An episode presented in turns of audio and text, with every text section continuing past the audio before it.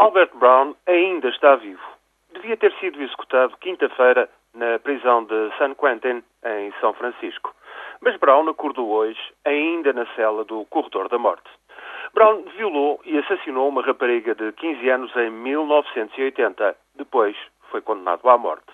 Apelos, moratórias na Califórnia quanto à aplicação da pena de morte foram adiando a execução por 28 anos. Ontem, Brown quando estava prestes a ser executado, escapou à morte porque não havia pentatol de sódio. Acabaram-se na Califórnia as reservas deste barbitúrico, que é usado para anestesiar e adormecer os condenados antes de ser administrada a injeção fatal que provocará coma e morte. Ora, a Califórnia é um dos 35 estados norte-americanos em que a injeção letal é o método autorizado para executar condenados à morte.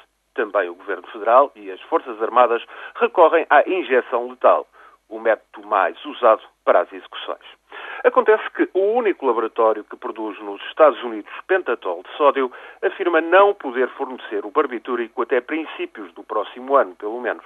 Alega dificuldades em obter um dos ingredientes necessários ao fabrico. Na realidade, o pentatol de sódio tem vindo a ser substituído por outros barbitúricos para anestesias em operações cirúrgicas. Problema de imagem do laboratório é que um medicamento, como o pentatol de sódio, acabou associado nos Estados Unidos à injeção letal dos condenados à morte.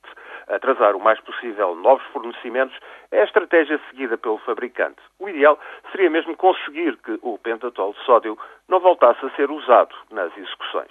Entretanto, a esmagadora maioria dos 35 Estados que aplicam a pena de morte vai ter de adiar execuções por falta de pentatol de sódio.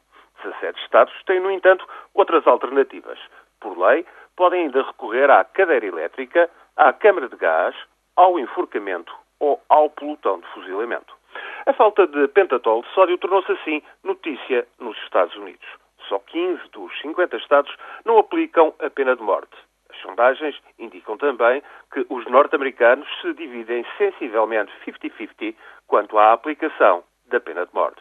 Albert Brown e mais de 3 mil condenados à morte continuam assim à espera da hora fatal.